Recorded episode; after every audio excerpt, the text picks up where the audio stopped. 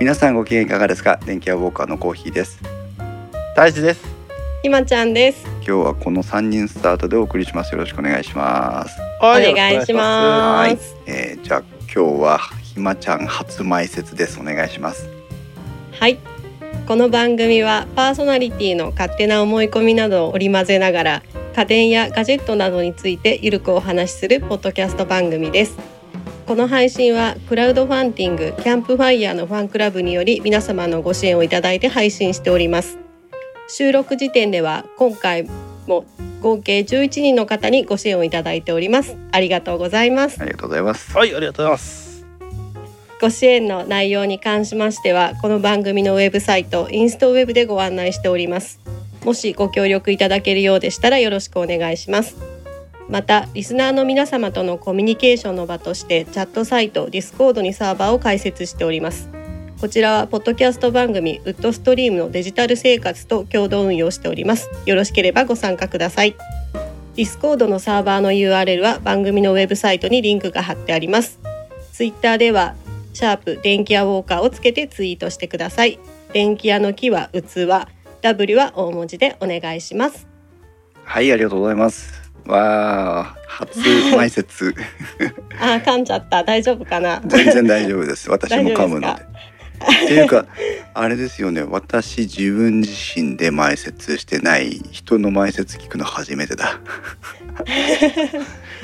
はいこれからも、結構いねつ、もコーヒーさんスラスラスラって言うけど、意外とボリュームある,、あるんですよ。読んでみるとそうね。なのそうなの今度なんかちょっと分割しましょうかね役割分担をねそれもいいですね。うん、はいまたあのいろんなはい形を模索していきたいと思いますが、えーキャンプファイヤーのファンクラブというシステムを使いまして皆様に、えーご支援をいただいてインストあ電気屋ウォーカーを運営してるんですけども、えー前回までは実は支援者の方えーパトロンさんは10名だったんですね。で、えー、と今回実は新しい方が、えーご支援をいただきまして、えー、とここだけお名前をご紹介しますが、たけさんという方にご支援をいただきまして、えー合計11名の方に今月からは、えーご支援をいただいております。誠にありがとうございます。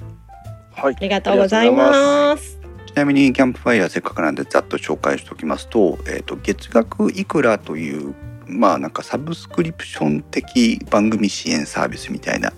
プラットフォームになってるんですけど、うんえー、と電気屋ウォーカーの場合は、えー、と500円と1,000円の設定がありまして、うんえー、と毎月500円を、えーまあ、あのクレジットカードなりで定期的にお支払いいただくとキャンプファイヤーから、えー、と手数料差し引かれた分が、えーこちらの方にお振り込みいただけるようになってまして、はいそれでまあサーバー代とかあとは音楽編集のポッドキャスト編集の時のプラグイン代とかうんそういったものに当てさせてもらっています。非常にねあの我々も草の根の活動を続けておりますので、 えー大変ありがたく思っておりますのでもし皆さんご興味がありましたらあの1ヶ月から始められますので であああ、そうのだ ね。はいあのご支援をいただいて1ヶ月分でやめるっていうのも全然差し支えありませんので あこいつやめやがったとか思いませんので遠慮なくお参加いただいて。思わない、思わない。うんよろしくお願いしはい、まよろしす。くお願いします。で今日はですね、えー、とテーマが、えー私の気になる調理家電というテーマをで今日はお話をしたいと思うんですが、はい、まずは、はいゲストがおりますのでゲストをお呼びしたいと思います。ゲストはこの方、慎吾さんです。はい、えー謎のカメラ好きとしてカメラ界には出ていたんですがなぜか今回は調理家電のライト界の方に呼ばれました慎吾でございますよろしくお願いしますよろしくお願いしまおす。願いします。パチお願パいしチパますチパパチパチパチパチチパチパチパチパチパチ電気屋ウォーカー慎吾さんは、ね、多分ねカメラ界以外のテーマで電気屋ウォーカーに出てくれるのは多分2回目かななんか何か別な回でお呼びしたようなことがあったような記憶がありますがあの、うんオービタル2かなあそうかうオんービタル2の話ですね確かあの辺の話ですねそうまああの準レギュラーというかも うこういうテーマなんですけど出てくださいみたいな問いかけもあまりないままねあのお願いしますみたいな感じだった まあいつもの電気ま屋あウォーまあまカあまあーまあ、まあ、でございますけいえどいえもぜひぜはいひこちらも、えー参加してると楽しいのでね、えーぜひお呼びいただければと思っておりますありがとうございます。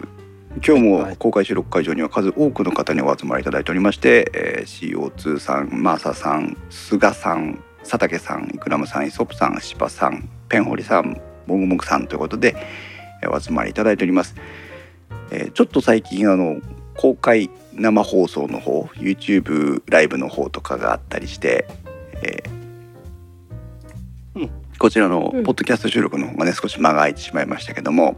ああ、うんそうだね。ええうんあのこちらでもおーポッドキャストの収録も今まで通りえーやっていきたいと思いますので、えーこちらもお付き合いください。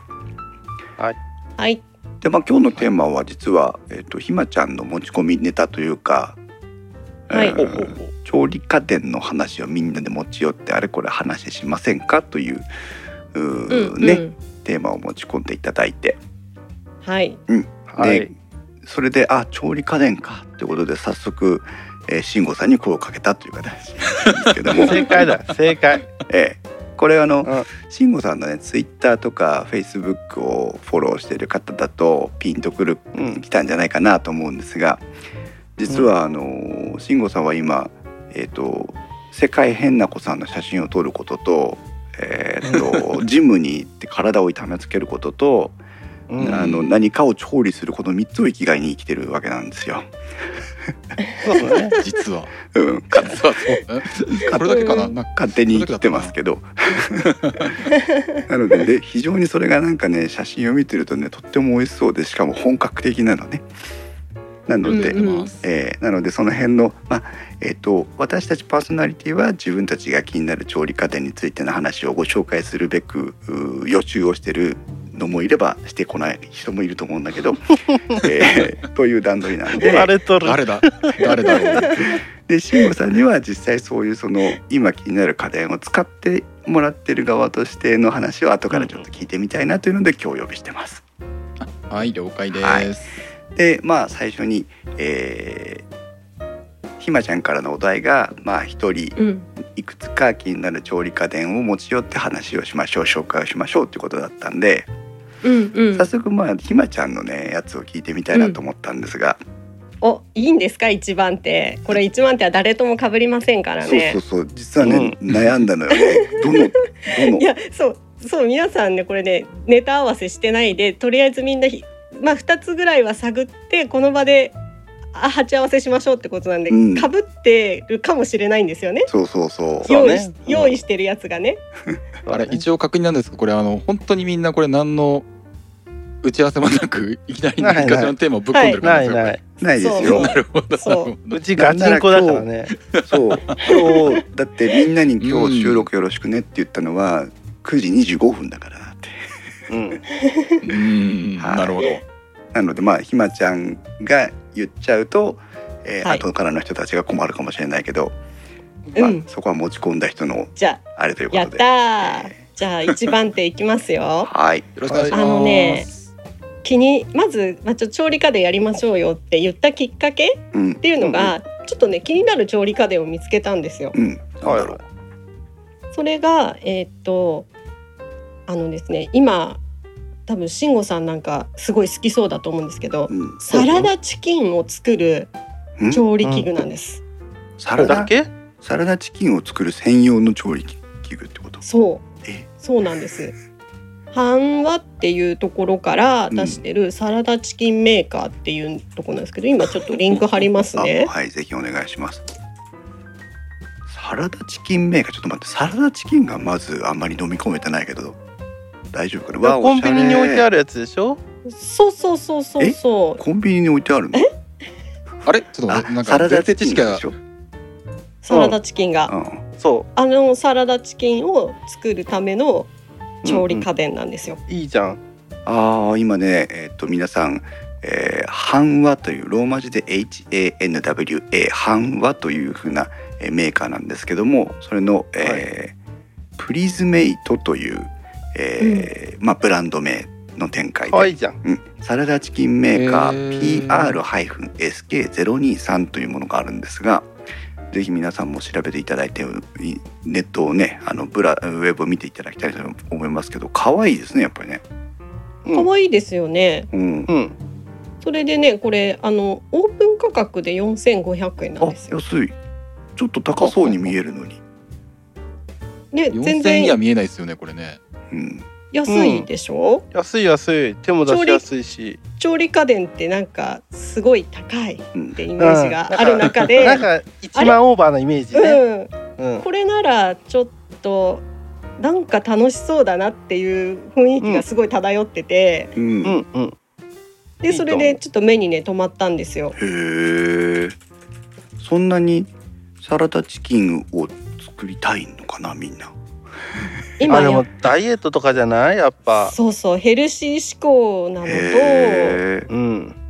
あななん糖質オフな食生活を今うんうんこう進めていく中で、やっぱサラダチキンって今流行ってますよね。へえそどうこなんだのスそうーだね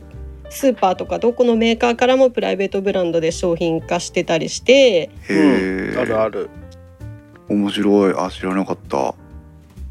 実際あの筋トレの観点からいくとうんあ来たよ読んだかやったよもうこれでおあの鶏の胸肉あまあちょっとこれあのどういう材料を、えーメインとしてるかちょっとまだ読み切れていないんですけども、はいはまい、うあ、ん鶏の胸肉なんかは脂質が少なくてでタンパク質が多くてっていうんで、まあそのほど先ほどのコンビニで売ってるサラダチキンなんかはそういう筋トレに向いた食材ということで、うんでそれが手軽に取れるってんで結構流行ってる感じですよね。へうえんで。うん、でそれがこういう感じで自分で作れるっていうのは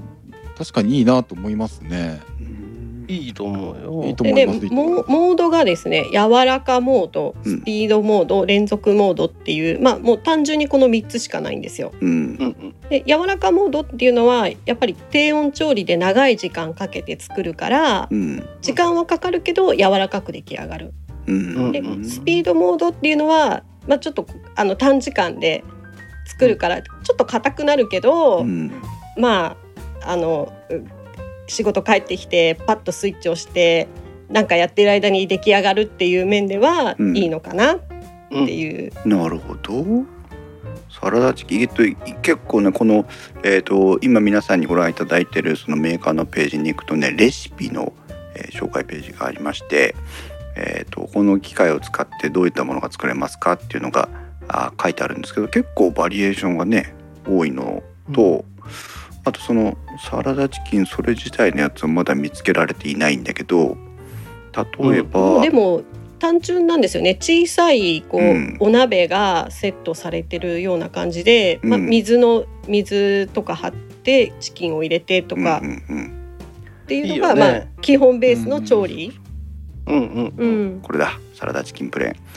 えー、と鶏胸肉の表面をペーパータオルで拭き取り全面に塩をすり込みます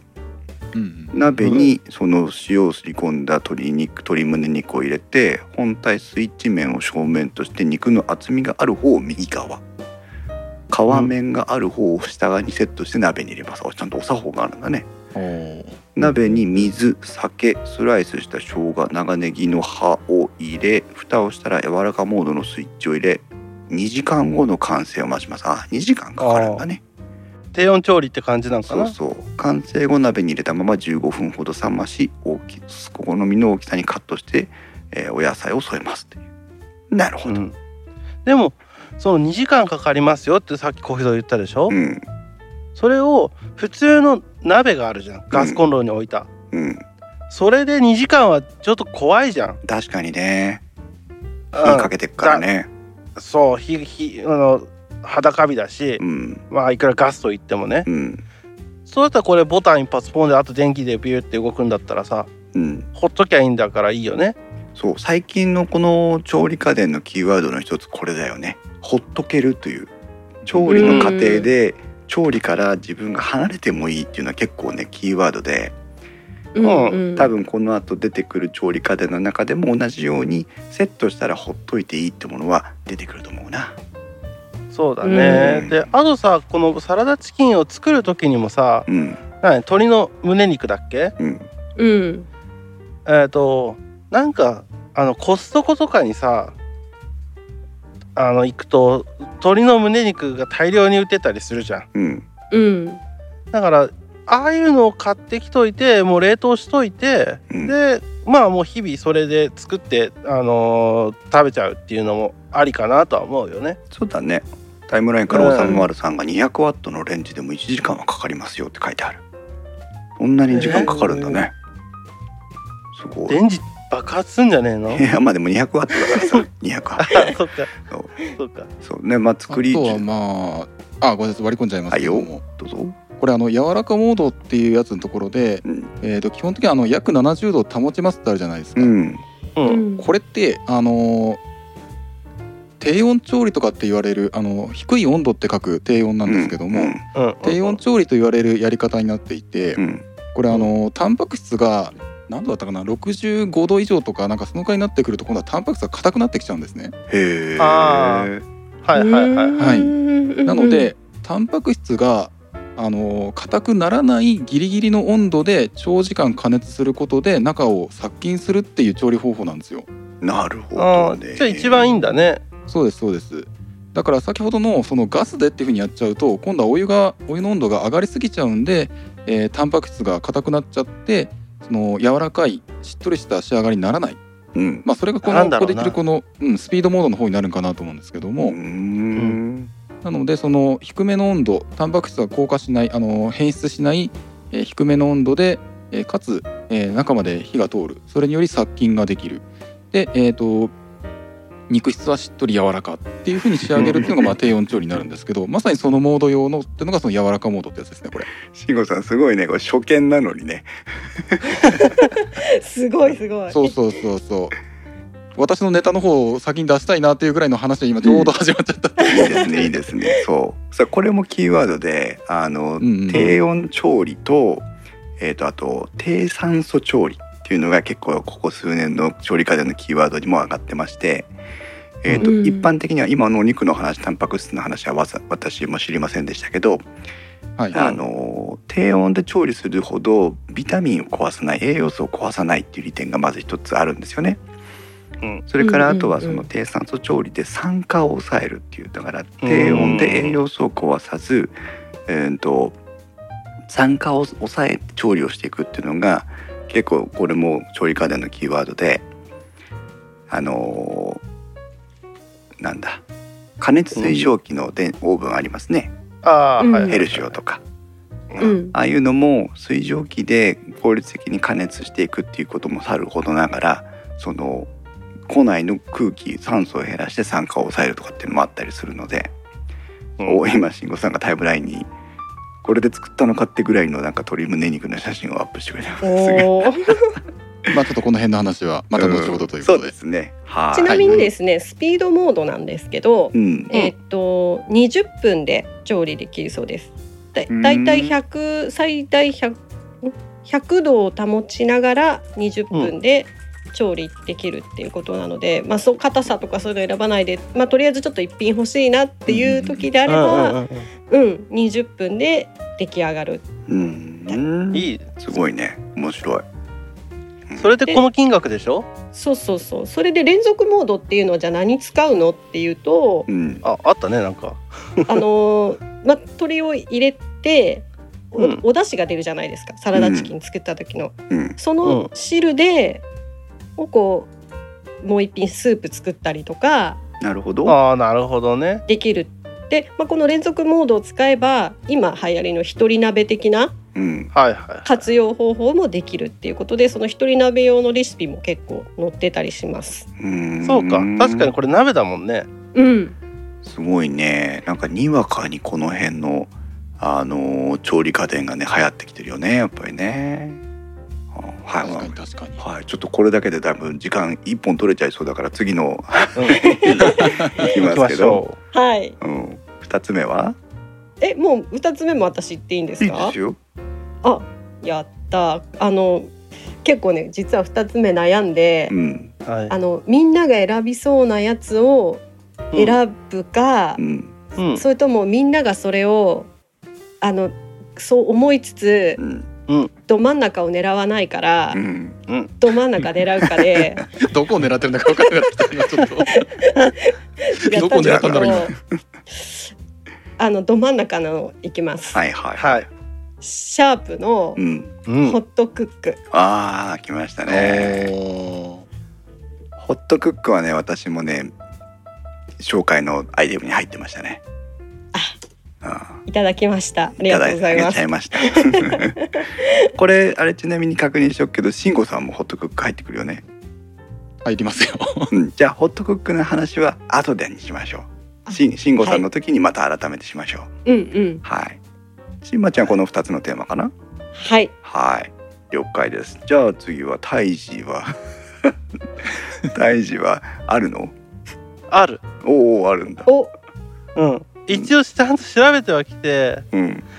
えっ、とでもね先にごめんけど言わせてもらうんだけどどうぞ。基本料理しないのようん。だからすごく用途が限られるから、うんどうしようかなと思ったんだけど一つだけあったんでこれだけ紹介させてもらおうかと思って、おいどうぞ。えっ、と無印良品から、うん。うん。えーコーヒーメーカーですおコーヒーメーカー。あーはいなるほど。であの普通の紙のそのと言えばいいんだフィルターををスポンと入れてお水を入れてコーヒーができますよって言うんだったらそんなのものはどこにでもあるのようん。うん。リサイクルショップにもあるのねうん。なんだけどこれは今、えー、と自分が言ってるのは豆を入れてそこでガーッとう。どうん言えばいいんだろ豆をね、ああののー引いてうね。豆をひいてうんコーヒーを作るっていう、まあ、コーヒーメーカーなんだけど、うんまあ、これがね結構、あのまあ、まず値段が2万円ぐらいうん。で他のメーカーのものを結構調べてはみたんだけど、うん。もうちょっとするのよ。で他の例えばパナソニックとか他の家電メーカーのものになるともう一声高いと。うん。 3万円超えてきたりはするから、うんまあ、コーヒー1杯飲むのに、まあ、その豆から引けるっていうところでこだわってはいるわけじゃん。うん。だけどうん3万円4万円出すのはちょっとなっていうのが多分まあみんな一緒かなと思ってうん。でできれば2万円ぐらいであったら嬉しいなと思って探してて、うん正直言うと。うん。うん。であったのがこの無印良品の、えーとコーヒーメーカー豆から引けるコーヒーメーカーっていう商品名なんだけど、うん。うん。はい、ここのれ商品ですこれね確かね今あのマサさんがタイムラインの方にも貼ってくれましたが無印良品の MJ-CM1 といううんこれね確かねあのえらい人気なはずあそうなんだへそうーでえっ、とまあ今泰治君が説明してくれた通りなんだけど、えー最近この、えー、と豆から引いていわゆる普通の、今までわ我々が知ってるホテルとかにあるようなコーヒーメーカーあるじゃん普通のコーヒーメーカーあるじゃん。うん。のようにコーヒーを落としてくれるやつっていうのが結構この数年えっ、とねあれですえっ、とカプセルコーヒーが流行った時代、うんうんうんうんまあ今も流行ってるんだけどあのー、なんだバリスタじゃないやドルチェグストとかドルチェグッソだね。うんうん。そういった、えー、とカプセルを購入して、えー、とワンタッチでセットしてコーヒーが入れられますよっていろんなフレーバーのコーヒー鮮度を保った、えーカプセルで提供しますよっていうのが流行った時期があってうんうん。現在も流行ってるんですけどその後で、この、えー、と全自動コーヒーメーカーねうんあ、うん豆をセットしておいて引いて、えーコーヒーを注いで出してくれて抽出が終わるところまでをワンタッチでしてくれるっていうのがワンタッチというかうんうんうん1台でしてくれるっていうのがうん結構今流行っててうんその流れの中の一つ。だね。う。ん、でうん。いいか悪いかわからないんだけど、えーとうんコーヒーミルそのコーヒー豆を引くやつを使ったことある人だったら大体想像がつくと思うんだけどうん普通のミルっていうのはあの石臼のような要はすりつぶすタイプの、えーとはいはい機構をしてるんだけども、うんこうのん豆から引けるコーヒーメーカーはねあのフラットカッターミルっていうタイプの、うん、方式ななんんか違うんだよねこれね。うんうん要はあのなんていうの切ってる割ってるというかそういう形なのかなと思うんだけどね。ううんんまあ、それそれ以上のことは調べてないから私も分かんないんだけど、うんでも人気です結構。そううんなんかまあ今から暑くもなるしまあでコーヒーって年中飲むかなと思って飲む飲む。うんでうんだからまあ自分の場合はまあさっきも話したけど炊飯器すら使わないような人だからうん何にしようかなと思ったらこういうのだったら使うかなともう自分が何か買おうと思った時に何買おうかなと思って。たらうこんうんうんれなら買うだろうっていうのうんうとんあとは見た目もまあかっこいいしなんかあの家電量販店じゃなくて無印良品に置いてあるってのもまあちょっと買いやすいのかなと思ってね。 なるほど。うん、今回はまあ全然これぐらいしかネタはないんだけど、ううんん、これを紹介させてもらおうかなと思ってこれ調べてきました。すごい。一個でも調べてきただけですごいよね。だってあのねもう一個あのあこれかなとか思ったやつあの岩谷のカセットガスコンロとかだったからあこれうん家電じゃねえなと思ってやめた のよ。電気がない家電の電気がないこれはなんかいろんな色があるからこれいいかなと思ったんだけどやめた。さっき ね、一瞬大道さんが来てくれたんですけど、にゃんと言った後、いあっという間にいなくなってしまいましたよ。うん、あ本当とだ。、そう、タイムラインはおさむまるさんが参考。参考レアものショップにも。えっと、あるよというので、8000円ぐらいの、えっ、と、タンブラーに直接コーヒーを抽出できる。えーコーヒーメーカーを紹介してくれてますね。それかあこれら一、人で飲むんだったらこれいいね。そうだね、まあね、いいね。うんうんうんあとは、えっと、菅さんがあーこのコーヒーネタはナイスということで、まあ、結構コーヒー好きが皆さんね いる,、うんいるよう素晴でらしい盛り上がっております、ナイスチョイス、じゃあ私の方なんですけどもはい。私もねあの今回どうしようかなと思ってひまちゃんがせっかくお題持ってきてくれたんだから調べないわけにいかないよなと思ったんですけどねうん。あの調べていくと帰ってこれなくなっちゃって さこりゃいかんというのであえてこうテーマを絞ってきたんだけど、うん絞ってもいくつかあって、うんうんまず最初に皆さんにねご紹介したいのはねトースターです。出た。好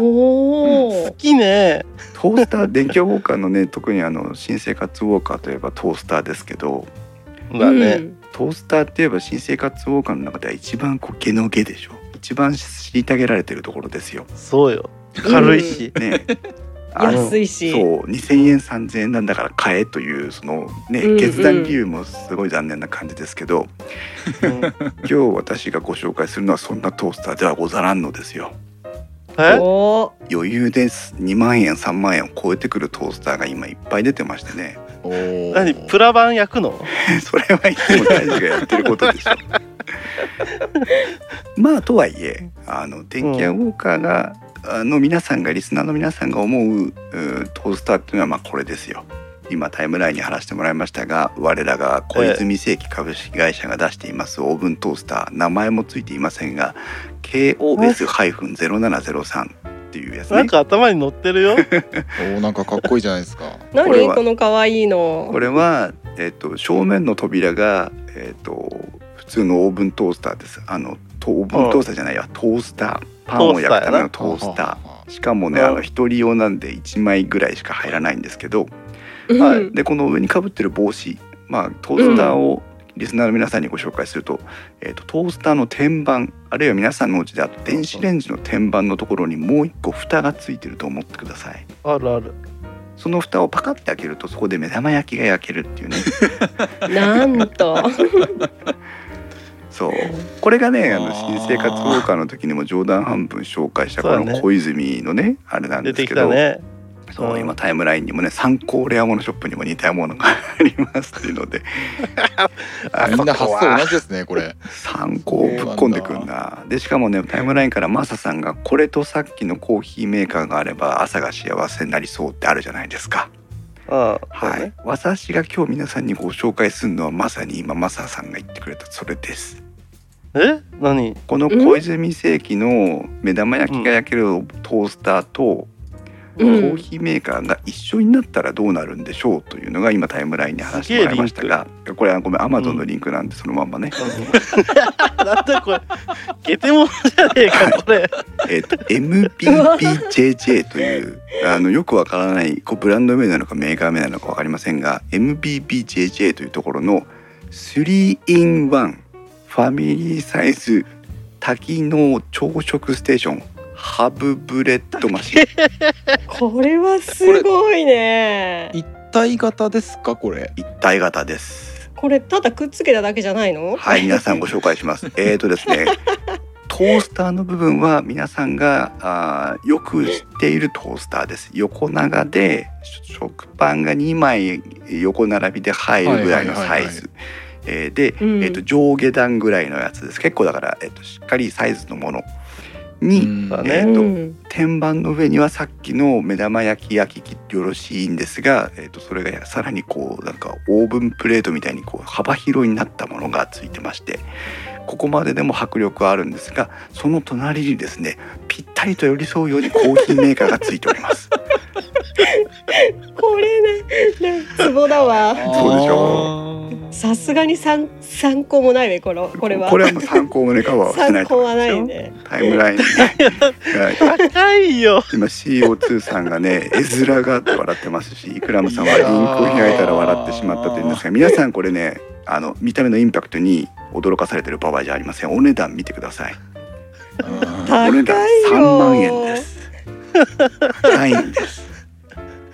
これこれなさの小小泉いくら泉でしたっけこれさっきの小泉5000円ですそうでしょですよねはい小泉は5000円でもねうん皆さんねこれあと後で時間がある時にアマゾンのそれこそあの関連商品とか見てもらいたいんですけど実はこのトースターに、えっと、ホットプレート付きのコーヒーメーカー付きっていうのがうん一定程度あるんですよへえ。このメーカーに限らず。はうん、でしかもねそこそこ高い、あうんうん、なので、うんもしかしたらですけどこういうのは日本の我々だとあんまり馴染みがないかもしれませんけどああとー欧米とかではあの結構こうしなんちゅうの三種の神器とは言いませんけどああー割割合このあー買っといてもいいよねっていうところにあるのかもしれない。うんそうなんはい、というね確かに雰囲気がねアメリカンだよね。そうなのよで輸入品だったりするしね、うん、商品重量が 1.00g って本当にってこれ絶対間違いでしょうけどね。でていうかなんか関連商品なんかいろいろとこのコーヒーメーカー付きのトースター出てきますね。そうなのよそうなのよ出てくんのよ。へえーえ。そ知らうんかはい、でこの、まあ、知ら色ない物の方に行くだけじゃなくてですねえーと本気の方もあるんですけどもう皆さんね、私がオーブントースターの話をするって言ったらこれ思いつくんじゃないかなという、えータイムラインからおさむまるさんがこれならパンが焼けるよって当たり前じゃないかっていうねトースターですから。はい、ごまた紹長介いすリるンのクだがな。はいすいませんアマゾンのリンクなのでバルミューダですね。ああおーはああこれはね。いもやう皆っさとんごやっ存と知来た普は通いのやつこれが、えー、と今、えー高級調理家電って言われるもの実は、うんうんうんえーいっぱい出てきてますが、えーいくつかある高級調理家電市場の草分け的な存在の一つがこれだと思っていて、そうだねはい、今までトースターって言ったら2,000円3,000円で買えたものを余ったお金あるいはもう稼いだポイントで買っちゃおうかぐらいの勢いだったものに対してですよこうんのバリューミューダのスチームオーブントースターというのは、まあ、K01E-GW っていうね今グレーの色の型番をご紹介しましたが、うんこのトースターっていうのは、えーとただパンを焼くためだけの機械に対して2万円以上の価格を設定したきたというのとあと実際にその、まあ、水を入れてスチームを発生させるんですけどあの、実際にそのパンが美味しいというその2つのこうポイントをうん。突然突き詰めたというところがポイントで、うんうんうん。この Amazon のレビュー見てください518件の評価ですよ。あすごいね全ての人が買ったかどうかは分かりませんけど、まあ、ほとんどの人が買ったと仮定すればですよ他のトースターのレビューの数からしたらもう極端に多いんですよ。ううんん。あそれだけ日本人がただ朝食パンを食べるためだけにこのバルミューダを2万円も出して買うというううんんそういう扉を開けちゃったってうちの一つがこれかなっていう気がします。ううんん。だからこのバルミューダのスチームオーブントースターで焼いたパンを私も食べてみたい。食べてないんかいっていう話な食んだべけてど、みたいですね。 ー確かに確かはい、それも星5が72%あるっていうことはやっぱりねほとんどの人が満足してるってことそうですもんそうなね。のよ。あの今ね、まあそれこそ街中にはあの高級食パン専門店がねいっぱい、あーなんかあるなうん、出てますけど、うんそれほどまでにねまあでも落ち今説明しててふほっと思ったけどあの秋田小町に匠純堂踊り滝っていうのとまあノリは一緒かなっていう気がするね。そうか、ー。うんん毎日のもんだからねはい、そしてそれが、えー、と行き過ぎちゃうとこうなります。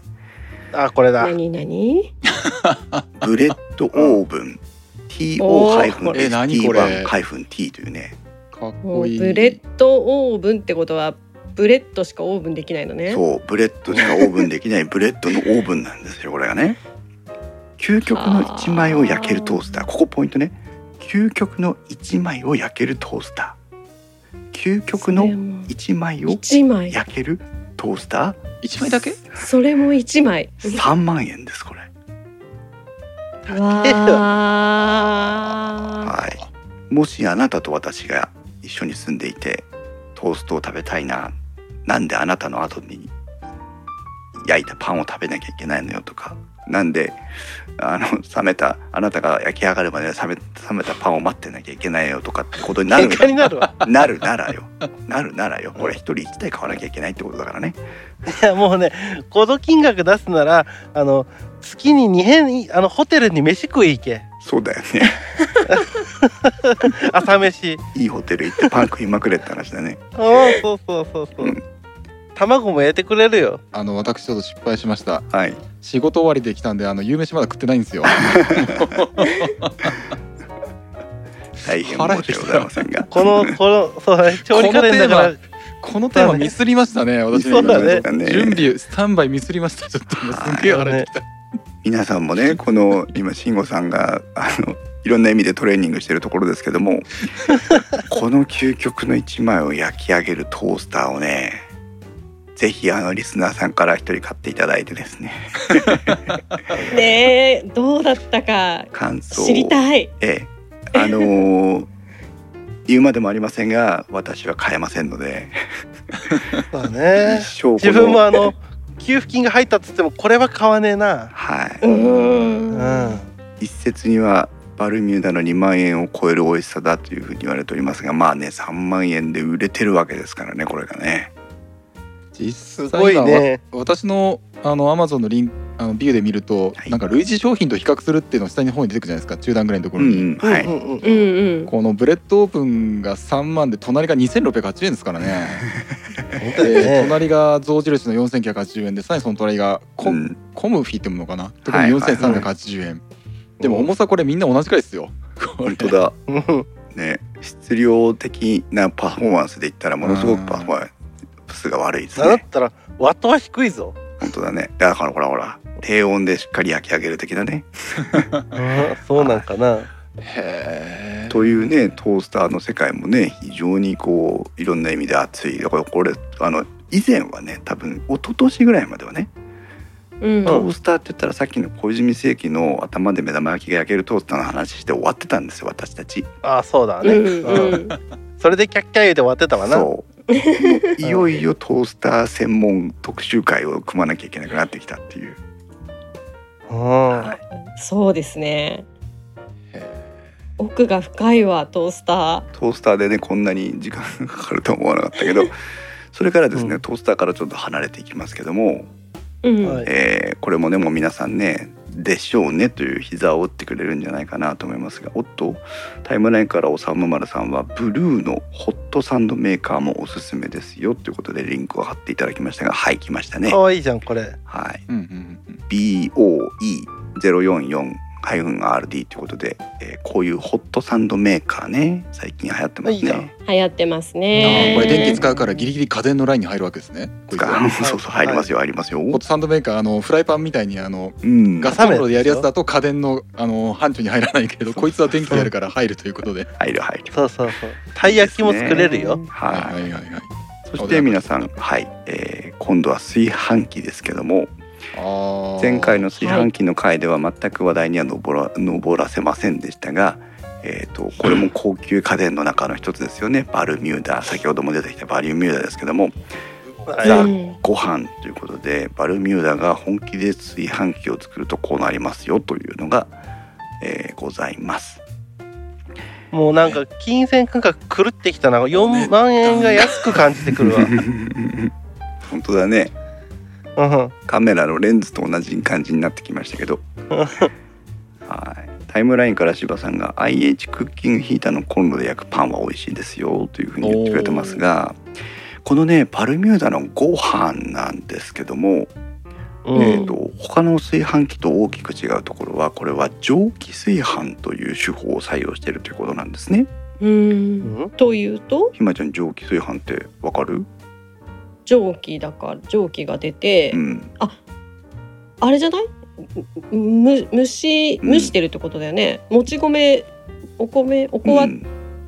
和菓子屋さんでお米炊く時みたいなってそこうと。そうそうまあまあそういう感じです。でこれがどうなってるかというと実はね内釜があの炊飯器でいうところの内釜が2層というか2つに分かれてましてうん。お水をセットしておく外釜とご飯をセットする内釜とに分かれてるんですよ。うんうん、で、えーうヒーターは、まあ、外側っておかしいな内側1の中に入ってる水を沸騰させて内釜2の中のお米を蒸気で炊くという形になっています。うんでねこのホームページだと内釜外釜って書き方してますねあーでも外テク釜はノロジーっていうテクノロジーっていうところの多分中にうん、蒸気で炊き上げるテクノロジーってんでその新しい構造二重の釜って書いてありますねそうそう書いてある書いてある。でも、ええそ外釜はちゃんと外釜だからねって言っておきてあげるとねで今日か聞けよっていう感じでで胎児とか私はねよくわかるんだけどねあの、中国大陸のお米って基本的に蒸してるご飯なんですよ。そうだねまあお米が違うっていうのもあるんだけどあの、パッサパサなのねそう炊かないんだよねそう炊飯じゃないのよ、うんそううんそれでね、うん美味しくないんだけどまずいのよあれ がちゃんとまずいのよ、そうなんだけどこのご飯っていうのはその、えー、と蒸気でいわゆる炊くんじゃなくて蒸すんだけど美味しくご飯が炊けるというのが不思議だなというところで、うん不思議だね、うんあのうん本当にね蒸したね米をね嫌ってほど食ってたけどまああんまり美味しくないのよそうまあ、現地で食ってる時はねそれもそんなもんだなと思って食ってるんだけど日本に帰ってきてご飯を食べるとあご飯うまいんだなっていうそだから中国人がね以前日本に来て爆買いしてましたけどその時に炊飯器を買って帰る人が結構いたんですけどうんうん。それは日本の炊いたご飯がやっぱり美味しいからっていうので炊飯器の需要というのは結構高かったんですよ。うん。はい、でもそれはそのご飯バルミューダのご飯ではそのそこをうまく解決して美味しいご飯をまあ蒸し上げるというか炊き上げるというか、う、うんうあんの、まあ、実際には蒸気を使ってるんですけど炊飯してるんだろうなという結果的にね、あそうだねうんうんううんん。とは思うんですけど、はい、そしてもう一つがあーこれまたね、えー炊飯器なんですが何これもう聞いてる人はわかるだろうなバーミキュラーというねあああーはいメーカーうんのライスポットという商品ですけどもこちらも、えー、と商品の作りかっ方こいいとねしてはもうバルミューダとね大して変わりません要は熱源になるベースの部分と内側の鍋の部分っていうふうに2つ分かれてるんですがうん。皆さんバーミキュラーってご存知ですかあの100%完全に日本の会社なんですねえーあそうなんだ。そうこれねあのウェブサイトが非常によくできてますので皆さんあの時間がある時にバーミキュラーのウェブサイトに見に行っていただきたいんですが、えーとうん私たちについてとか開発のストーリーとかいろんなその自己紹介があるんですけども、えー、とうん名古屋のですねもともとはその鋳造業をやってたあ町工場が主母体になってまして、はいはいえーそこのお3代目にあたります、えー、と2人の、おまあ、兄弟が、えーそのまあ跡取りとして、えーこの会社に入りましてねお父さんたちの代を継ぎましてねうんで、えーそのお弟さんの方がこのバーミキュラーをおコンセプトから製品開発まで主導してるという、すごいねはい、うーん。なんかバーミキュラって言うとあの鍋とかフライパンとかなんかそっちの印象が強いんですそけうどそうそうそうですよね、はい家電作ってるって知らなかったです、確かに確かに私も家電よく知りませんでしたね平たく言うとあのダッチオーブンみたいな感じでうんうんうんはいはいはいはい鋳造の鉄製のものすごくこう重い、えー、と鍋、うんえーで、うんえーご飯を調理をするという感じのものを作ってるのがこのバーミキュラーなんですけど本来はねはい、それをそのまんまこう釜に乗せてみたという、感じうーんはい、これまたね、あのー非常にやっぱものづくりってこうですよねという、えー気持ちがいいぐらいそのうー日本の技術を新しい価値を付加していくっていうどういうことなのかなっていうことを考えさせられるうーこの会社さんのこの今のこのなんていうのかなえっ、と慣れ初めというかこう経緯になってまして、うんうんとても面白いです。あのこれブランディングとかもすごいねそこがねすごく面白い。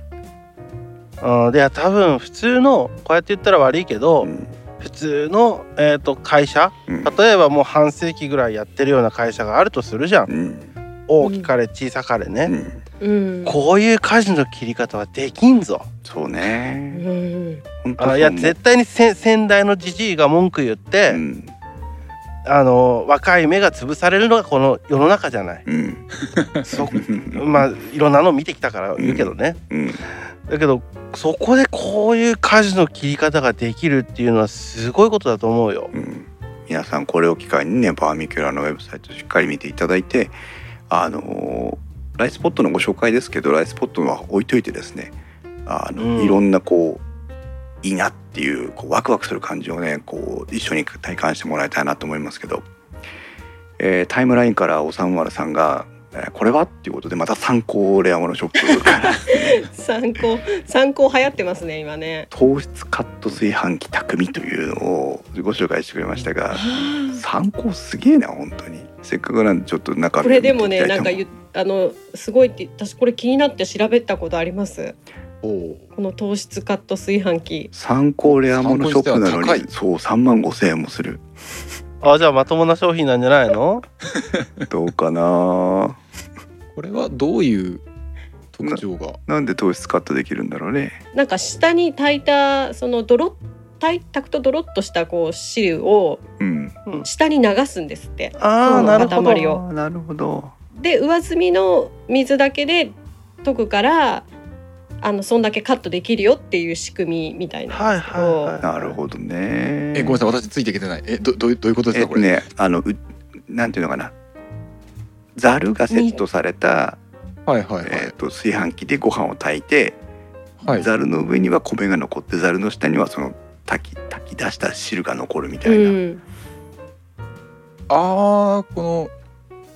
水を切るから水に溶けた分の糖質がカットされるということそうみたい、そうですね、うん、でも炊飯中あーもその要はざるを使ったまま炊飯をしてあの糖質の部分が流れ出して米だけが残るみたいなはあ なるほどへ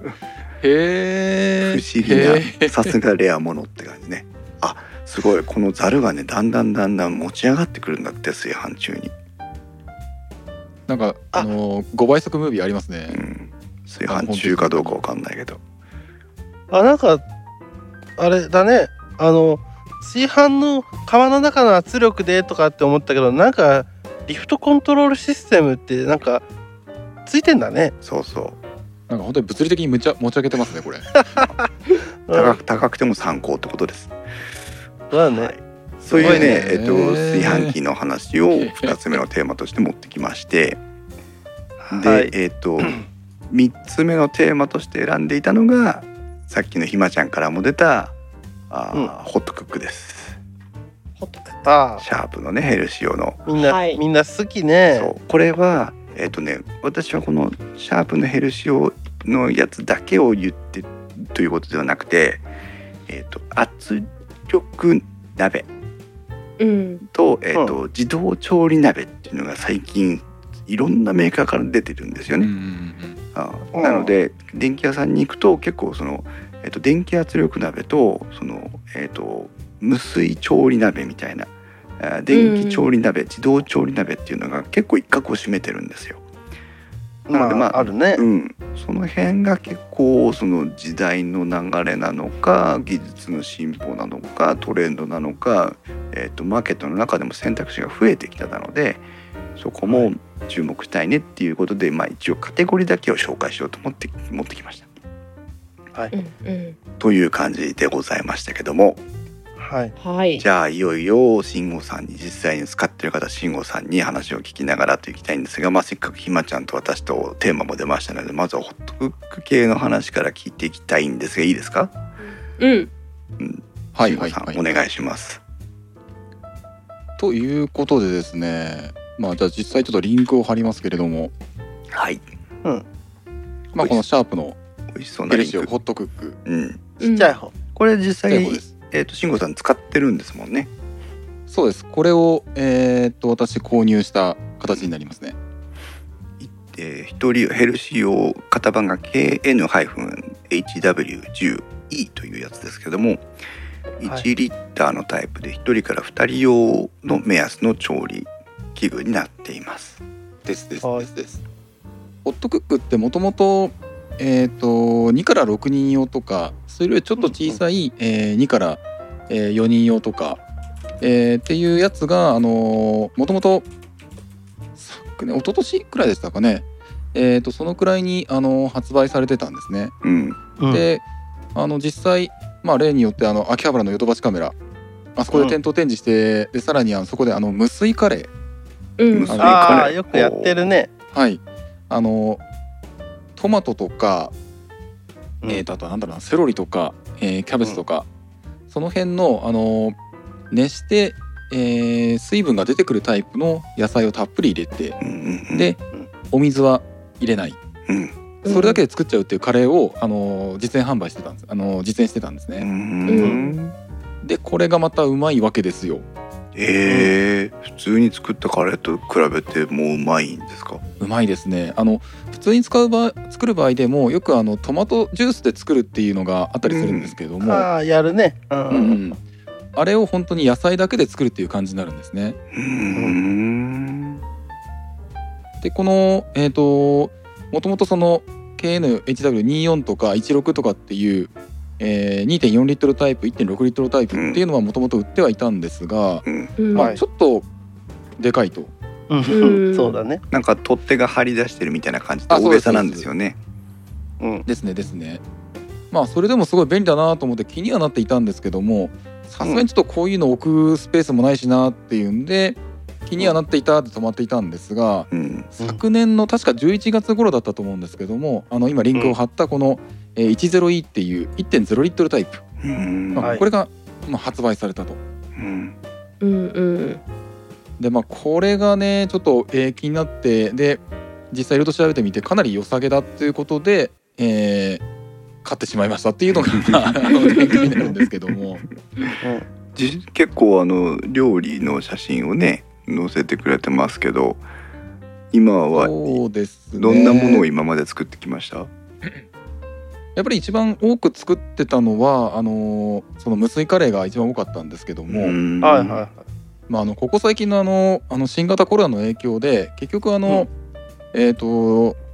まあ、部屋にこもるというか、まあ、外出の、まあ、外出を控えるっていうちょっと状況になったんで、うんえっとじゃあもうちょっといろんなものを試してみようってんで自炊の回数もまあ増えたんですよね。はいはあすごいねうん、なんでまあもともとはその、えっと一番多く作ってたのは、まあ、無水カレーだったんですけどうん最近はあのトマトリゾットを作ることが多くなったんですね。へえあー美味しそうやねうんそうですそうです。でこのホットクック自身はあのプリセットで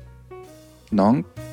種類くらいあるのかなあのふ今ちょっと手元にマニュアルを持ってきて、うんえー調理サンプルのマニュアルを持ってきて今ガーッと見てるんですけども、うんまうあん結構ないろんなジャンルの、まあ、うんうん煮物系から、カレーシチュー系から、スープ茹で物蒸し物麺類、えーあとこの101ってやつはあの中に2段あのううんうち、んうち釜とは言わないななんつうのなうんあのなんかトレイを置いて同時調理できるんですよね、あそうですそうです、うんあの2段目のところに、えー、と蒸気で加熱し1段目のところで、えー普通の釜のところで熱するっていうタイプの2段調理とかうんはいはいはいであと先ほどのねあのサラダチキンの話に出てきました発酵低温調理うん先ほどの低い温度の調理っていうのもこれもできたりするとか、うんうんあとはお菓子パン類そういったものができたりとか、まあ、そういういろんなあの使い方ができるという、まあ、家電になるんですねこれ。お私も胎児もあんまり料理ができないのでもう本当に理解の範囲を超えてるんですけど、超えてるよ使ってみて慎吾さん、はどうです使いやすさとかえっ、とだってほら使いやすいですわざわざ買わななくったってなんならほらコンロで鍋でもいいわけじゃないですかでそこで先ほどのあのホットク料理、まあ、おうホットクックって名前自身もそあのーホットクっていうのにかけてるらしいんですけれどもあなるほどねええあのネーミングからしてそういうあのホットク放っておくっていうのとかけうたんホットクックって名前らしいんですね うまいこと言ったんだねそうですそうですなるほどなのであの、うん私がよくやってたのはとか、まあ、やっているのは、うんうんえー、と例えばまあお昼にそのさっきのトマトリゾットなんかを作りたいって思った時に、うんうんまあ、あのお昼までの、まあ、ちょっと仕事の合間の、まあ、10分ぐらいちょっとまあ、まあ、当然あの1時間仕事したら少し休憩とかって入るじゃないですか。うんうんうんでその間に、えーとまあ、トマトリゾットだと材料だとまあ白米を測ってうんトマトの水煮缶、うん玉ねぎのみじん切り、うんえーしぶあのしめじをあの小房に分けるうんで厚切りベーコンを切るであとはそれを全部釜に突っ込んで、えーコンソメとかバターにんにく塩コショウ水粉チーズをぶっかけるあ粉チーズはあとで仕上がりですね仕上げですね、えーぶっかけるってことをやればいいので、まあ、これうん多分10分ぐらいで本当に済んじゃうんですねうんうんでそれで昼休みが入ったぐらいにそれが出来上がるっていうぐらいで、まあ、タイマーセットしてうんうんでお昼に食べるっていう生活を結構こうしばらくやってたんですよドカドカドカっとすごいな入れるだけなんだあそうですそうですうーんだから玉ねぎをガガガーっと切って、うんえーまあ最初はそのトマトリゾットだけっていうふうにしてたんですけど、うんまあ、トマトリゾットのプリセットメニューを、えー今度は材料を適当に入れ替えてなんかトマトリゾットからトマトを抜いて何か足したりみたいななんかそんなことをやったりとか、うんうんまあ、そんな感じでいろんなものを、えー作って本当にここしばらく、えー在宅勤務中の自炊の回数って相当増えましたねこれうは。ーんひまちゃんは結構料理ってするあしますしますひまちゃんはこういう自動調理鍋みたいなやつって持ってますういや持ってなくて、んあの気にはなっててう、んでなんだろうあの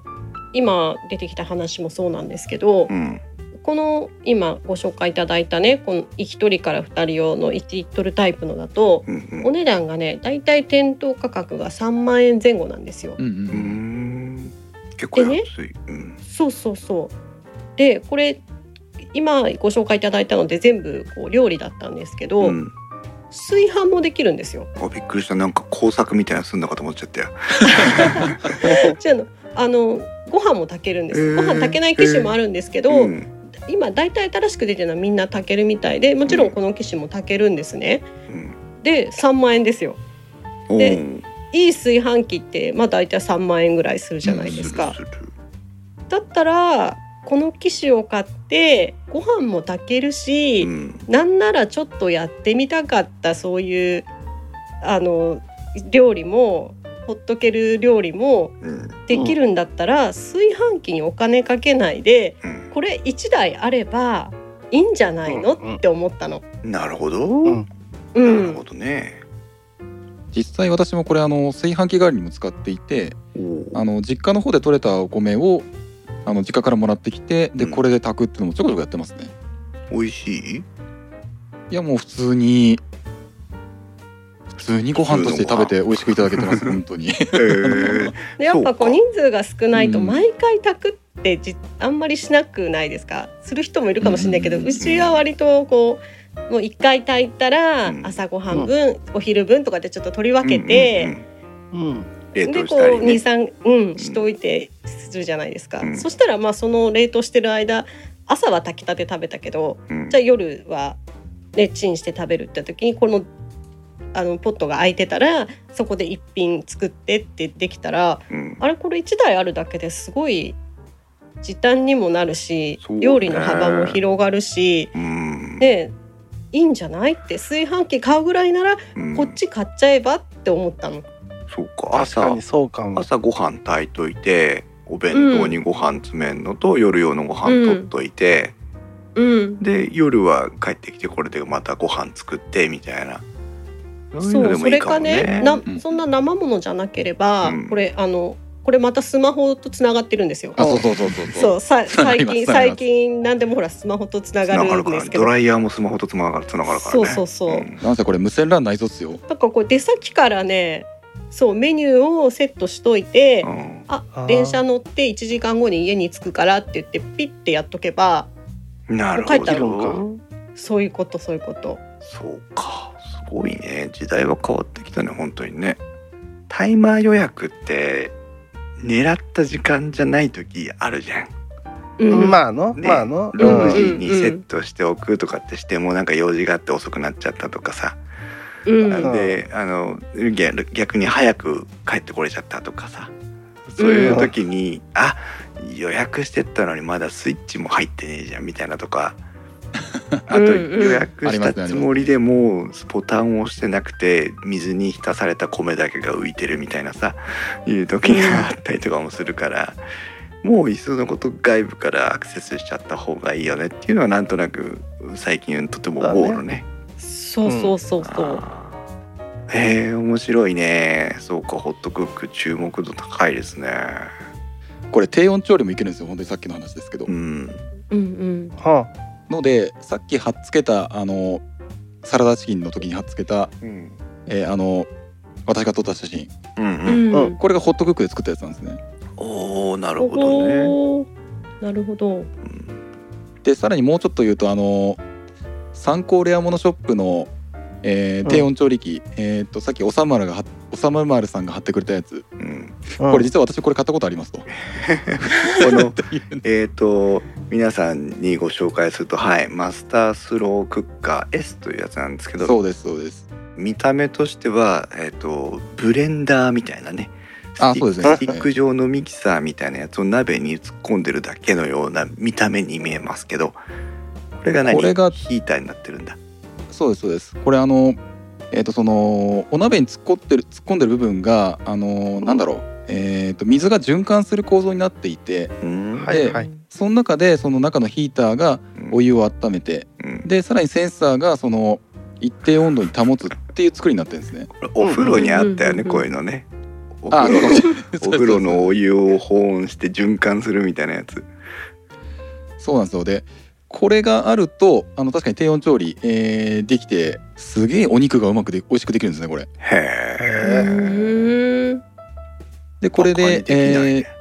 バカにできないです。あの引っ越しする前にちょっとこれ使ってて何回かあの作ったんですけども結構ちょっとこの作りだとあのセットアップが大変ででっかい鍋にちょっとこの、えーこいつを、えークリップで挟んでってやるとなかなかちょっとあのあの準備がちょっと大変だっていうのがあったの、うんあったんですね。うん、でプラス当時はこの7センチ以上ある鍋私持ってなかったんでこのためだけにちょっと新しい鍋買ったりとか ちょっとそういう準備があったんですけど もうんうんなんでまあ低温私にとっての低温調理器の第1期はこのまさに参考レアモノショップのこいつなんですねへえはいはいはで第2期がこのヘルシオホットクックと、うんいはい、まあ、こちらあの結局作り方一緒にやり方一緒になるんですけどうも、んあのジップロックとかああいうあの密閉できる、うんえー、と袋の中に、まあ、例えば鶏胸肉とかうんあとはまあうんステーキなんかやっても結構美味しいんですけども、へええー鶏胸肉を入れて、で、まあ、オリーブオイルとかごま油とかそういったものを、まあ、ちょっと、あのー熱のあの導電率を上げるために、あのーうんちょっと少し入れとくんですね。でそこでちょっと塩コショウ入れたりとかしてであの水を浸したこのホットクックなりあるいは先ほどの低温調理器の、えー、と水の中にちょっと浸してやってで中の空気を抜くようにして、えーそれを入れてやってでこの辺はちょっとその色々と料理によってさじ加減変わってくるんですけどうも、ん基本的に鶏肉でやる場合っていうのはあの65度で私は1時間半って感じでやってるんですねうんうんうんでこれでやるとまた柔らかいあのしっとりとしたよくあの鶏の胸肉って結構パサパサになっちゃったりするんですけどもうんそれがすごいしっとりとしたサラダチキンが出来上がるとうんすごいね今ねタイムラインに菅さんがねこれも同じものですかっていうのでアイリス大山の電気圧力鍋というものを、えー貼ってくれたんですけどああはいはいはい、さっきちらっと話したねその自動調理と電気圧力鍋っていうその2つのトレンドがありますよって言ったものの圧力鍋の方なんだけど、うんうんうんうんうんこちらもね要は圧力を使わずに低温調理とかっていう機能もあるようではいはいあはいーなので本当選択肢が多いですよね。その今の慎吾さんの、えー、とヘルシオのホットクックのように、えー、と電気、えー自動調理鍋として商品を選ぶか今回のこうんのアイリスオーヤマとかその他のメーカーのように電気圧力鍋として選んだものを低温調理に使うかとかね、うんいろんな選択肢があって、本当に悩む。すごいね。そんなにでも、うんそっか低温調理っていうのはそんなに取りつかれるほどの魅力があるんだね。いやーうまいですよあ美味しいのはやっぱりでも実際自分でやってみてあってなったらもうね勝ちじゃもんな。そうだ確かにね。確かにうん、美味しいっい。て分かっちゃってんだもんね。そうそうそう や。あの自分が料理をしない理由は自分が作って食ったらまずいと思うから作んないんだからだかどうするらそんなことひ普まちゃんで通もないでしょこの気になってるやつ低温調理とか自動調理のやつどうする、うねん。欲しい。あじゃあもう一押しもう一押しえっ、とこないだ作ったこういう、えーんサーモンへえああサーモン。ええー、最初の1枚目を見ら。たらたなんかレバーのようにも見えました けど。あそうそう あのこの、まあ、2枚目の方はちょっとほぐしたとこなんですけども、これはそのサーモンをあの本当にあのスーパーで売ってるようなあの切り身のサーモンを買ってきてうんうんで、えーそれにこれはオリーブオイルと塩コショウぐらいをやったのかなあうん写真があったえっ、とこんな感じでちょっとごめんなさいこのあのえーあタイムラインみたいなあ、な感じるほどね。ジップロックにオリーブオイル、うんうんでちょっと確か少し塩コショウはういん少し入れてで、えー先ほどの、えー低温調理の、えーこの時は45度だったかな鶏肉よりは少しこれ温度低めで、えーやる必要があるんですけども、うんそれで、うんあの低温調理やって出来上がったのがその最初に送ったあのちょっとほぐしたこの写真っていう感じなんですけども、うんあ魚か。のー魚いいね。お肉だけじゃなくて、魚もできるって。ね、生より柔らかい。ていうぐらいの感じですへーへーでも魚だとさはいはい。あの家で料理しないけどあの匂いが出るじゃん焼くと、うんうんああそうですねそうですね。はい。それないもんねこれだとねうん、ないですね。ねないですね。すごいねタイムラインからマサさんは慎吾さんにお金を払って作りに来てほしいということでいやーでもあの本当にあの自分がねあの美味しく食べられればいいやってぐらいの雑な作り方なんで 人にお出しできるかってなかなか微妙かもしれないですけでど。もこのひと手間さえやればあのだからやってくれるんだもんねほっとけばねそうですねそうですね、だから本当に最初に仕込んでしまえばでこれ今そのサーモンだけでやってますけども例えばさっきの鶏肉とかなんかはあの何枚くらいいけますかね鶏胸肉だったらあの23枚はまとめていけると思うのでええいっぺんに作っといてであの冷蔵庫で取り置きしとくとか、うん、うんうん、うんあじゃあもうこれは明日の朝の分とかできるとかそうですすねそうですね、はいはいはいすごいね盛り上がるねこれただやっぱあのやっぱり注意が必要なのはあの、うん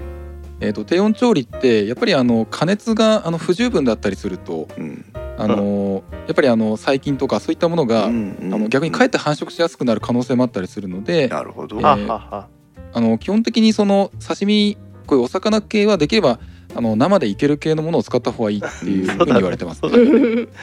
ね、んそうだよね。まあ言ったら雑菌が一番繁殖する温度ですもんね。そうですそうでうすんそうだからすごいギリギリを攻めてる温度でもあるんでうそんうかそうか、なんで本当にあの焼き殺しはできないんだもんねそうですそうなんですよね。だからあのえっ、とこれ低温調理の情報って結構いろいろと回出回っているので、うんえーそこをちゃんと調べてあの最低限必要なあの加熱時間加熱温度そういったものをちょっとちゃんと調べてからやんないとあの食中毒かそういうあのことになってしまうのでそこはちょっと注意がいるかなとは思うんですけども。そうですねおー十分注意してくださいうんうんはいそしてすごいえーもう一つあるのかなと思いますがこのホットクック低温調理自動調理以外のテーマがうん、はいはいえーっとじゃあこれでちょっとこのツイッターのリンクをちょっと貼らせていただくんですが、はい来た来た来たはい出おたはー い出ました。これも流行ってるよね。バイタビックスです流行ねっジてんのューサーですねあこえーれぐらいならできるかも自分でもえーとですね、ちょっとこの辺の話になってくるとさっきの筋トレの話が若干絡んでくるんですけどいいよいいよだから食べるってことは体のことなんだからそう、えー、いといと思今うよちょっとリンクを貼らせていマただッいたスルグこリルって何これの YouTube の、えーチャンネルがあるんですけどもこちらのグリルえー、なんだろうな、えー、とちょっとまあ遡ると、えー今年の年明けぐらいからうんあの、うんえー、とあれかあのバックスペース FM の新年会がちょっとあのあ年明けにありまして、うんあったねあったね、えーえーその中であのその中でちょっといろいろとあのトークがあった中であの筋トレを習慣づけしようとうんいうような話そがれちょっと出てたんですね。それをちゃんとやってるの慎吾さんだけだから 本当にそうそうそうそう。で、うん、そこからあのーうえっ、と今の住んでる場所から最寄りの、えーまあ24時間の筋トレあージムにえー行くようになったんですけども。うんうんまあ、そうなってくるといろいろとあの筋トレの、まあ、動画とかあの YouTube のチャンネルとかがちょっと気になってきて、うん うんでいろいろとまあ探してたところでこちらのこのマッスルグリューさんをちょっと見かけたんですね。うんちょっと名前がキャッチすぎてねもう 入ってこねまあ、ちょっと,、えーとまあ、リンクを開くと、まあ、このマッスルグリさんの、まあ、チャンネルのページが出てくるんですけども、はいまあ、ここの、えーとえーチャンネルやってるその、えーシャイニーあざみさんっていう方と、えーうんスマイル井上さんって方がいらっしゃるんですけども うんううんんこのあざみさんの方は、えーフィジークっていうあの体を鍛えるっていうところでそのボディービルというよりはその体のバランスをよく、えーいかに見せるかっていうところの競技の、うんまあ、ことをやってる方で。うんそういうのがあるんだねうん、でもう一人のこのスマイル井上さんってのはまあ格闘家らしいんですけども、へえまあ、この2人があの筋トレの話をやりつつうんこのシャイニーあざみさんってなんかあの調理師の免許を持ってるらしくてうんはあはあうんおーでもともとなんか老人ホームとかでその食事を出していたりとか、へえまあ、そういったところをやっているとうんいう方らしいんですね。面白いはいでここの中でですねこのバイタミックスがよく出てくる んですよ。なるほど ね混ぜろとなぜ ろと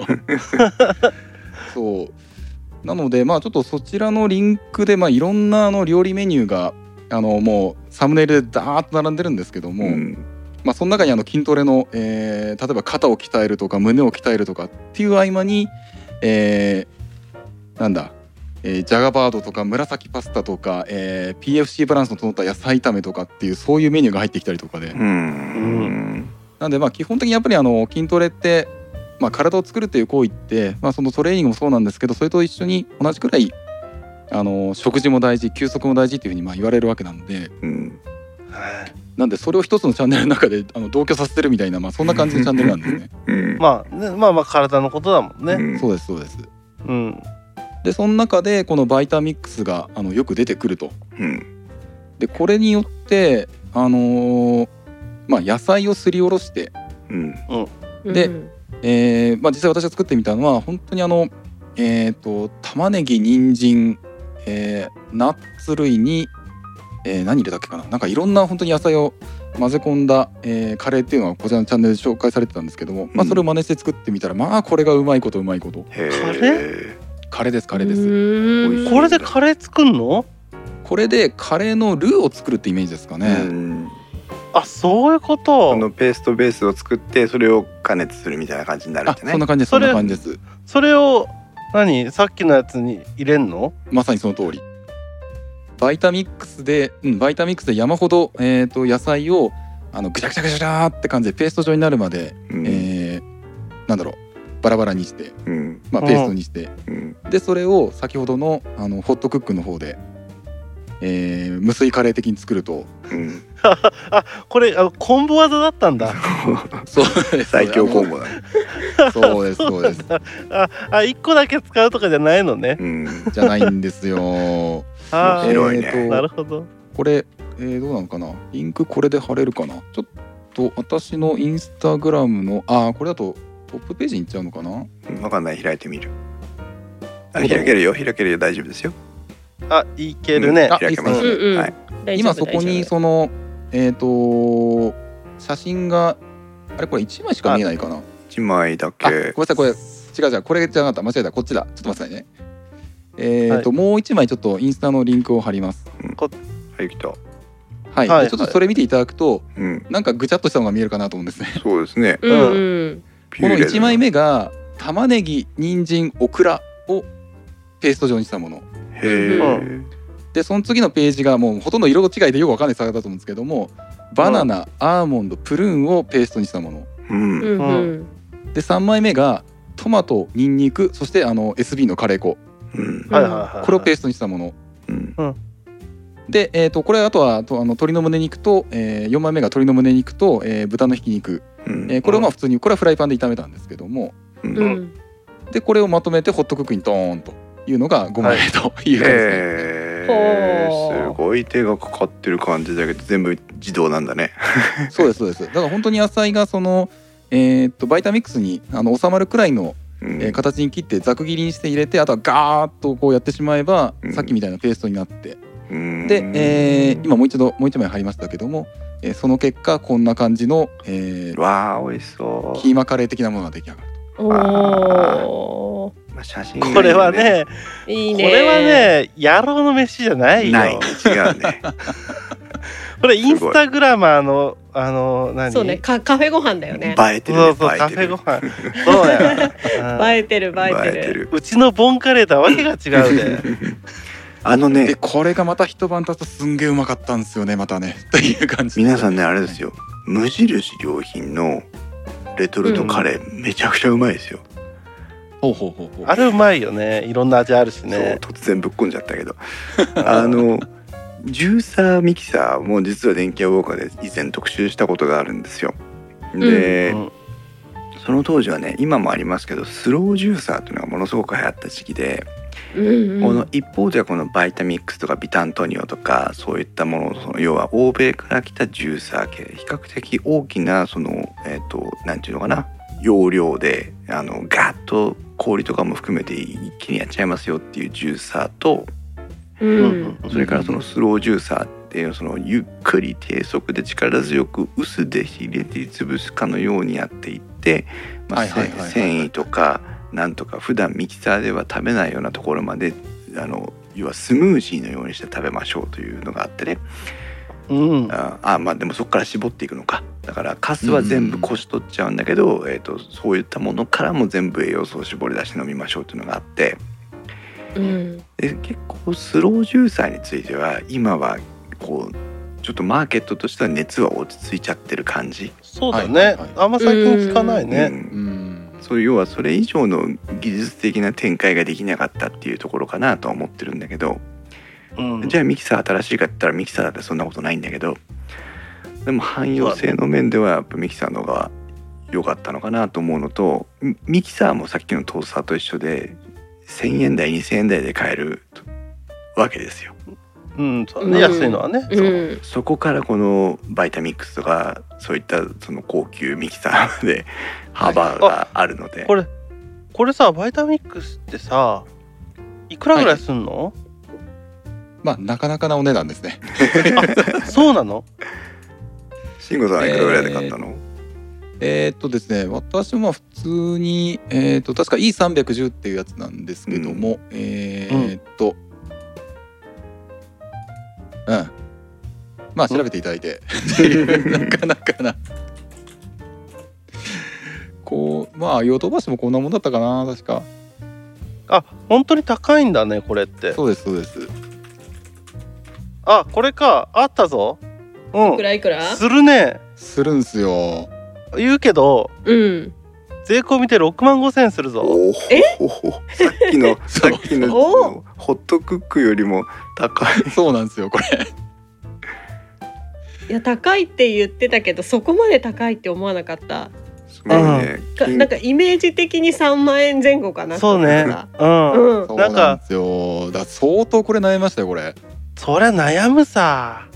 まずそもそもこれ最初に、うん、バイタミックスを知ったのってあのあのバックスペース FM のドリキンさんがこれあのサンフランシスコで使ってるんですね。うんはいはいはいはいはいでまあそこで野菜ジュースを、えーよく作ってるっていう話があってで、えーまあ、毎朝その、えー、と Vlog の中で野菜ジュース、えーそういったものを作ってるっていう動画が上がっててあバイタミックスなんてのがあるんだお値段いくらぐらいなんだろうっていうふうに見てみたらうん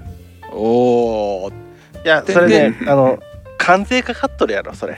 あそれもあるかもしれないですね。うんうん、でそこでその私の中の、えーバイタミックスの、えー第1期は過ぎ去ったという感じだったんですね。ああそうそうちょっと値段見て冷めたのねそうそうそうすごいこれでも ねさすがさすがなんだけどオオプション類の類がね日本のメーカーの比じゃないぐらいいろんなオプションがあってうん面白いなと思って見てたんだけどね、一番面白いなと思ったのがねうん、キャリーバッグが売ってる、何のほうほうほえうーバイタミックスのこれの本体の キャリーバッグえっとね本体の S30 あったあった専これ用だバイ そうバこカれじゃねえこれのちょっことれ皆さんにリンク貼りましょう。うーんとこういうの大好きです私。あのねバイタミックスを丸ごとバッグに入れて持ち運べるキャリーバッグというのが ね。マキタみたいな色してんじゃねええかと本当だね。ここまでいったかというね。あ持ちーこれ運ぶあ純正オプションじゃないのかななんか旅行先スポーツアウトドアでの持ち運びに便利というふう な。あ中に野菜も入れて持ち運ぶのかなこういうの ってあそうですねあここれあんのなにアクセサリーあるんだあごめんなさいここは逆に知らなかったなじゃあこれバイタミックスのあのオンラインショップのリンクから行くとここに行きますんあはいで。はいはいえあちょっとこれ見ておこ う買うんかい。いやいなやんかまあ面白そうなものがあったら面白そうなものがあったらですけど、そうねまあ、いやでもキャリーバッグは分かんないですけどねそうだねまあちでょっもとそういうのがあってうんあのーまそあう第1期私の中のバイタミックスブーム第1期は過ぎ去ってたんですけうどんうんまあ筋トレを始めまあ筋トレうんがあ習慣化しそっかそてうんうんなんで今どっちかその第2期を得て今改めてっていうような感じだったんですよねなるほどあね。でも確かにこれを買うにはこの前にあの何だったっけあのさっきのえっ、とホットクック？むすホットクック、うん。はいはいうんはホいットクックを買いましたっていうのがあったからバイタミックスを買うことによってあれもできるなこれもできるなってまたあ広がるじゃんそうこれ、ですうんうんだから成り立つよねまだねうんまだって言ったらあれだけど成り立ちやすいよね、うんうんうん。これわしがさ「おしなんか買ってみるぜ」っつってさ給付金入ったし行ってみや行ってまえっつってええそうでですねさ、うん大変なことになるやつでしょそうだこね。単品だとなかなか難しいと思うんですよねあの実際ねジューサーとかえっ、となんだろう野菜の下ごしらえとかいろんな用途にはなるんですいろんな用途はあるんですけれどもうんちょっと単体でこれはっていうのとあと自分で料理を作るっていうのがないってんだとなかなかちょっと手出しづらいかなと思うんですけど、うんあのローソンにお世話になった方が良さそうだ ねバイね、タミ毎ック日ス。毎日野菜ジュース作って飲むにしたってあそれだけの用途のためにね6万はないなと思そうっでたしすね、うんねだ。ったらこれじゃなくていいと思うんですよね。うんバイタミックスはねあれだよあのホットクックがあったからバイタミックスが買えたんじゃないと思う俺は。これは筋肉があったからバイタミックスを買ったんだ。ああそうだねそうだねそうだね うんホットクックだって筋肉だから。つまり家電は筋肉で買うものなんです。え、そうで例えばあの今ちょっとこれはごめんなさい音が出ちゃうかもしれないんで再生はまた別なタイミングでお願いしたいかなと思うんですけども、そうね。あの今こちらあの先ほどのマッスルグリルさんのレシピの中でまあじゃがいもじゃがいもってあの、えっと、結構あの腹が膨れる割にはその、えっと、カロリーそんなにないっていうことへで、え。なんであのこのマッスルグリルさんで紹介してるレシピの結構多いやつその減量食、えーダイエット食のシリーズで出してるやつの中だとうん。この炊飯器でえーえーとこれだとそうトータル1800キロカロリー。うんで PFC バランスが、あのープロテインとファットカーボ、あのータンパク質と脂質と、えー炭水化物、うん炭水化物、うん炭水化物。う。うんうんそのバランスがまあ約 30%20%50% になるようにっていうような作り方をしてるんですね。うん。でまああのーそれを1日それを食べきるっていうぐらいでちょうど成人男性1日分の、まあ、消費カロリー、あのーうんえーっうとん基礎代謝か基礎代謝の方の、えー消費カロリーと同じくらいになるうんあとはそれ以上は運動すればあの痩せる方向に効くっていうような考え方で、はいはいはいあの1食分まとめてドカッと簡単に作ってしまおうっていう発想でいろんなものを作ってるんですよ。うん。なるほどでその中でこの筋肉すげえうんな。このジャガバード貝と言ってる方の中でこのバイタミックス出てくるんですけども、うん。これ鶏胸肉をドカーッとこうペーストにしちゃうんですよね。へぐらいでえ。そんくらいパワーがあるんですよ。すごいね。怖いねちょっとうん、でそれで、えー、と鶏胸肉が単純なひき肉ではなくてそれよりもさらに滑らかなペースト状になるとうん。でそれを、えー、と蒸して作ることであの肉団子的なものよりもさらになんか滑らかななんかまた別なものみたいなものができるとかっていうへうんっていうレシピを紹介しててちょっと今度これ試してみたいなと思ってるんですけども、うん、タイムラインからおさむまるさんがね参考にはバイタミックス的なものはなかったということですごい悔しがっておりますけどね 我らの参考が参負け考たがね負けた違う筋肉に負けたよはいはいはい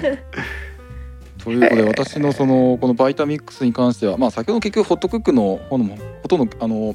結構近いものがあるんですけども、うん結構いろんなこの複雑な要素が絡み合って、えー両方とも手に入れたっていう感があって、まあ、先ほどの筋トレのね習慣化っていう話もありますけども、うん、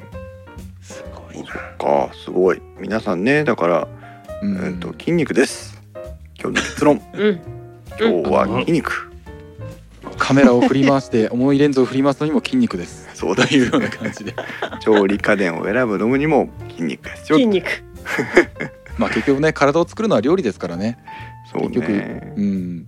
すごいねひまちゃんもこのバイタミックスのキャリーバッグで毎日バイタミックス持ち歩けばすごい筋肉つくんじゃないそうだよねそうだ よね筋トレにもなってね一石何鳥だっていうぐらいでねね、やんないけど ねそうそうでこのマッスルグレイさんその先ほど言ってた、えー、とボニークっていうそのさっきのあのサンコレアウマショップの9800円の、うんうんうん、えー低温調理の前に私がつはいけたはいはいボニークっていうのが、あのーやっぱり同じように低温調理器が同じような構造の低温調理器があるんですけどもうんそれの紹介もここでこのチャンネルでされてるんでね、あのーうんぜひ見ていただくと すっげえ美味しそうなんですごいね。美味しそうでありさらにトレーニングの参考にもなるという、うん、 えーそんな感じな、えーチャンネルでございますんで。面白そう。タイムラインからマサさんが、ひまちゃん会社に持ち込んでお昼ご飯作りますかって、バイタミック スで。なんか違う商売始まりそうだよねそうだね、実演販売になっちゃうよね。ただですねバイタミックスねうるさいんですよでしょうな。すあんげえうるあいさいやーそうなー ちょっとね、集合住宅ではさすがね、ね気が引けるよね。ちょっとこれフルパーでやるのはねあの相当あのー周りにちょっと気があのー注意がいります ねマキ業タ務用っぽいもんねマキタ、うんマキタのあの、なんだ、あの、リスクグラインダーぐらいうるさいんじゃないかっていうぐら い。あのー聞いてて不安になるようなぐらいの音量になりますこれあ、本当。はいあでくれぐれも皆さんね、その音とかは気をつけていただいて。 そうそうそうまあ、あのね、加減すりゃいいだけの話ですけどね。まあそうですうんー。あー、そうだね。うんあさのあパワー調整ができますんでねこちらもうんということで、いろんな話をしてきましたが予想以上に楽しかったな。 うーんひまちゃんどうあのひまちゃん持ち込みで今日のね、ネタしてくれましたけど、いろいろみんなの話聞いてみてなんかこうこれ買ってみたいというかこれ改めて興味持ったとかありましたいやこれやっぱりあの初めやりこの話しましょうって言った時に、うんみんな生活環境も違うし性別も違うし、絶対にこう目線が違うから、うんやったら面白くなるよなと思ったけど、うんやっぱめっちゃ面白かったで すね。うん今日はねこうこれ一番のでもひまちゃんのテーマ持ち込みもすごかったけど慎吾さんを呼んだ俺もすごかったよね。うんなナイスでしたね。 ネタがいろいろとありましたからねうんやっぱりこうあのホットクックも使ってる人の話を聞くと、うんさらにやっぱ深まりますよね。ね、うんうんそうそおうう私はやっぱりこうあのカタログ上の情報しかないけどうん、やっぱ、うん、今日お話聞いてほん本当に欲しくなった。うん。おーうんいいと思いますよこれうんホットクックはね、買え買える値段だし、その、うんうんうん。あの、うん鍋で何かを煮炊きする人であれば別に使えるわけだし、うんしかもあの炊飯器というかね、おしゃれなサイサイダウンサイジングしたやつが出たから、うんうん。ホットクックについては今これは言ってもいいタイミングかなっては思ったね。うんうんうんね、そうですよね。うん。うん。た大地がそっと岩谷のガスコンロのリンクを貼りましたけどね。これだったんだよ。 もう一個は。これ電気はどこだいいねこの電気はどこだろう蓋蓋の部分が風よけにもなってこれあーアウトドアで使うにはいいんじゃないそうそうそうなんだあよなんね。かしかもそれ可愛がいな恐ろしい量のカラーラインナップっていすうごねい。岩谷3号創あら業90周年限定モデルもあるようんそうなんだいよ。いないいいな。ろいろあるのよ。あこれでもいいねほんと蓋パチンときちんと閉まって収納にも便利だよねね縦置きできるっていいようね。んうん。もうおしゃれあ、縦を、あ、へえ。使わないときはね。うんなんかカラーバリエーションがハスラーっぽくてそなうんかついつい赤今がちゃんに響いちゃうね欲しくなっちゃうんだけどガスコンロって確かに収納これなんかなかなか難しいですもんそうなね。のよね蓋とかついてないし、いつもあの箱ボロボロになったまま箱あにしまうそうなのよそううんへえいいのかもそうあなんかこれはこれで家電じゃないけどこれはこれで取り上げても面白かったかもしれない。しかも何持ち運び用の取っ手なんかもついてんそうだよ。いいね基本はアウトドア用だからねこれはねうんうんうんへえ。いいかもはいということでいいオチがついたところであはいカラバリはね限定モデルで在庫がなくなり次第終了なんでとにかくひまちゃんはこれかと赤買っと け赤をスパイシーレッド買っとけはい。 ということで、えーお話をしてまいりました。えー皆さんいかがでしたでしょうか番組に関する感想はツイッターでは「ハッシュタグ電気屋ウォーカー」をつけてツイートしてください電気屋のキーは器ウォーカーの W は大文字でお願いしますまた本日も国会収録会場大変多くの方にお集まりいただきまして、えー、123違う1234まあ10人ぐらいの方に、えー出たり入ったりしながらねお楽しみいただきました、はいあのー公開収録始まるまでいる人とかね 途中から参加する人とかねうんいろんな方がいらっしゃいますけどあのぜひご自由におこうご参加いただいてお楽しみいただいて、えー配信には乗らない裏話の部分なんかも配信には乗らないたいじくんの会あの会話の部分なんかもねいっぱいありますの でうんそういうのもお楽しみいただければなと思っております。はいはい今日は慎吾さん、はい本当にありがとうございま した。ありがとうございましはありがとうございましたそれではまたは皆さん次回の配信までさようなら。さようなら